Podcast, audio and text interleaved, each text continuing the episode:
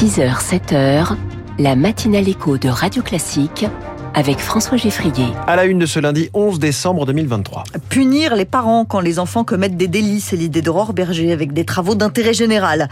Tyrannique et misogyne, Narges Mohammadi fustige le régime iranien depuis sa prison pour la remise de son prix Nobel de la paix. Et puis quand le rythme du train vous berce, Paris-Aurillac et Paris-Berlin, deux lignes de train de nuit viennent de rouvrir. Après ce journal, la dernière proposition du gouvernement sur le chômage des seniors, ce sera dans les titres de l'économie à 6h10. 6h15, on va apprendre à accueillir les bons champignons. Je reçois Christophe Dehaudy, fondateur du Chemin de la Nature. Et puis les classiques de l'économie, Natacha Valla sera avec nous à 6h20.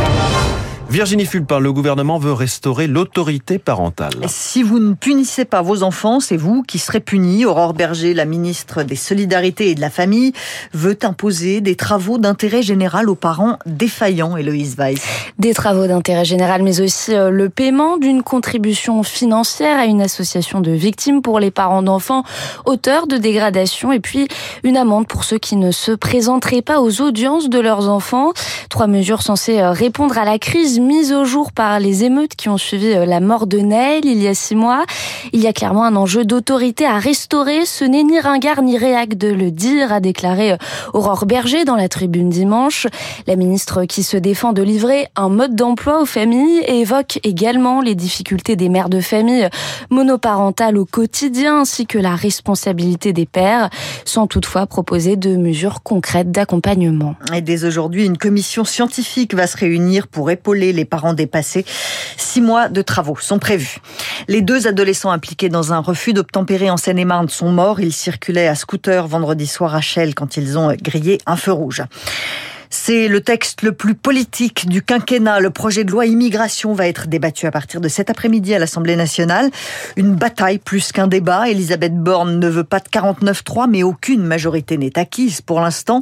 Le texte, largement durci par le Sénat, a été modifié en commission à l'Assemblée et il pourrait encore y avoir des changements. Le gouvernement veut s'assurer du soutien de la droite, Lauriane Tout-le-Monde. C'est la mesure emblématique du projet de loi immigration, la régularisation des travailleurs sans papier pour les métiers en tension. Au Sénat, la mesure dépendait du pouvoir discrétionnaire du préfet au cas par cas. En commission, les députés n'ont laissé qu'un droit de veto au préfet. De quoi faire craindre à la droite un appel d'air migratoire en séance. Le ministre de l'Intérieur, Gérald Darmanin, pourrait donc donner des gages aux députés LR pour durcir la mesure, grâce notamment à l'instauration de quotas. La délivrance de ce type de titre de séjour pourrait être limitée à moins de 7000 par an. Enfin, un marqueur très fort de la droite, le délit de séjour irrégulier. Instauré par les sénateurs, il a été rejeté en commission. Les républicains veulent le voir de nouveau apparaître dans le projet de loi. L'entourage de Gérald Darmanin dit le ministre de l'Intérieur favorable à cette mesure. Face aux multiples gestes du gouvernement vers la droite, un député LR ironise, c'est la période des soldes de Noël, dit-il. Gérald Darmanin joue gros avec ce projet de loi, mais le ministre de l'Intérieur ne voit pas au-delà de son poste. Il ne rêve pas particulièrement de devenir président de la République. Il est prêt à soutenir Édouard Philippe, qui lui semble le mieux placé pour battre Marine Le Pen. Dans la série des soutiens et des petites phrases, Daniel Cohn-Bendit lâche Emmanuel Macron. L'ancien élu écologiste soutient Raphaël Glucksmann pour les européennes. Le lycée musulman Averroès ne sera plus sous contrat avec l'État. Le préfet du Nord vient de l'annoncer. Pas de surprise. Après l'avis négatif d'une commission éducative, ça laisse planer le doute sur l'avenir du lycée qui va perdre le demi-million d'euros de subventions annuelles qu'il touchait. Radio Classique 6h04. Les enfants de la prix Nobel de la paix sont venus chercher la récompense de leur mère hier à Oslo. Narges Mohammadi ne pouvait pas venir elle-même. Elle est emprisonnée en Iran, mais elle a fait passer un message par la voix de ses enfants en fustigeant le régime religieux tyrannique et misogyne en Iran. Elle est convaincue que son prix aura un impact sur la mobilisation des Iraniens. Thierry Coville, chercheur à l'IRIS, en est moins convaincu. Le mouvement de contestation s'est arrêté pour plusieurs raisons. D'abord, il y a la répression violente hein, de la part du régime avec plus de 500 morts. Il y a également le fait qu'il n'y avait quand même pas de leader et pas de véritable programme. Une grande partie de la classe moyenne iranienne voit pas vraiment d'alternative au système politique actuel. Donc, euh, si vous voulez, la solution politique de l'Iran, elle viendra de l'intérieur du pays. Donc, ce prix Nobel, ça renforce plutôt la société civile iranienne dans son rapport de force avec le système politique. Ça donne plus de poids à Narges Mohammadi et ça, petit à petit, ça peut changer les choses, mais il faudra une organisation politique qui puisse présenter une alternative à la République islamique d'Iran, et pour l'instant, on la voit pas. Thierry Coville avec Marine Salaville. La guerre des mots et la guerre tout court au Proche-Orient, c'est la fin. Rendez-vous maintenant. Voilà comment le Premier ministre israélien Benjamin Netanyahou s'est adressé aux combattants du Hamas. Israël fait part de nombreuses redditions ces derniers jours. Le Hamas, lui, avertit qu'aucun otage ne sortira vivant de Gaza sans négociation. Pendant ce temps-là, les combats font rage à Ragnounès, le nouvel épicentre de la guerre au sud de Gaza. La COP28 se termine demain et on ne sait pas encore à quoi s'en tenir. Le texte final va-t-il entériner une sortie des énergies fossiles? Les pays producteurs de pétrole s'y opposent fermement. Anne Bringo est directrice des programmes au réseau Action Climat. Pour elle, le fait que la COP28 soit chapeautée par le président des Émirats arabes unis pourrait, contre toute attente, être bon signe vers une sortie du fossile. C'est vrai que ça a tellement scandalisé que le président de la COP28 soit également le président de la compagnie euh, pétrolière Emirati. C'était tellement choquant que ça a mis au centre des débats la sortie des énergies fossiles. Et cette sortie des énergies fossiles, elle est un petit peu comme le sparadrap euh, du capitaine Haddock dans Tintin qu'il n'arrive pas à s'en débarrasser. Elle est là, elle est scotchée à son doigt depuis le début.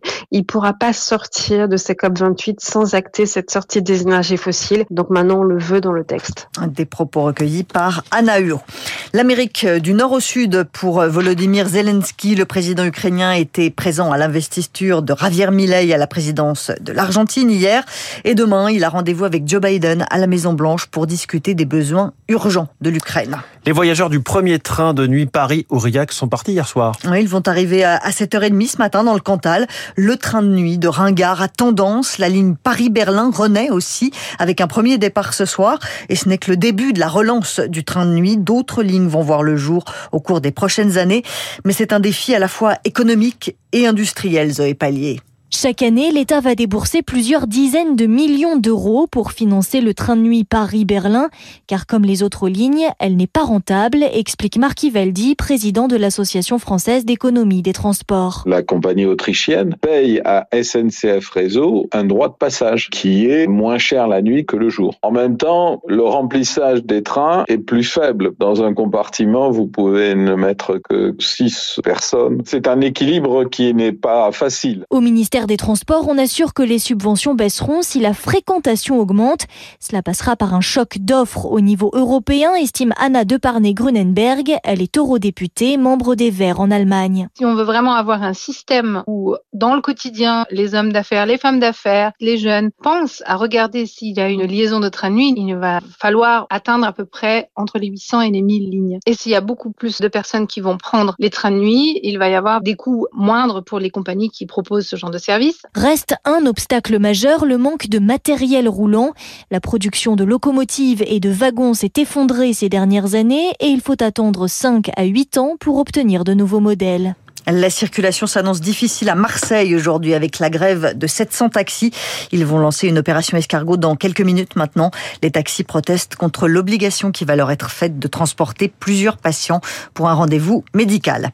Marseille, c'est aussi l'OM qui remonte à la sixième place du classement de, de Ligue 1 après une victoire 4 buts à 2 à Lorient hier soir en clôture de la 15e journée. Lyon a remporté son deuxième match de la saison 3 à 0 contre Toulouse, mais les Lyonnais restent derniers au classement. Merci. Merci Virginie Fulpin, c'était le journal de 6 heures de Radio Classique. Les titres de l'économie dans un instant. On va parler du dernier ballon d'essai du gouvernement en matière de chômage, en lien avec la réforme des retraites d'ailleurs. Puis on parlera euh, de nature avec le premier invité de cette matinale dans la France de demain.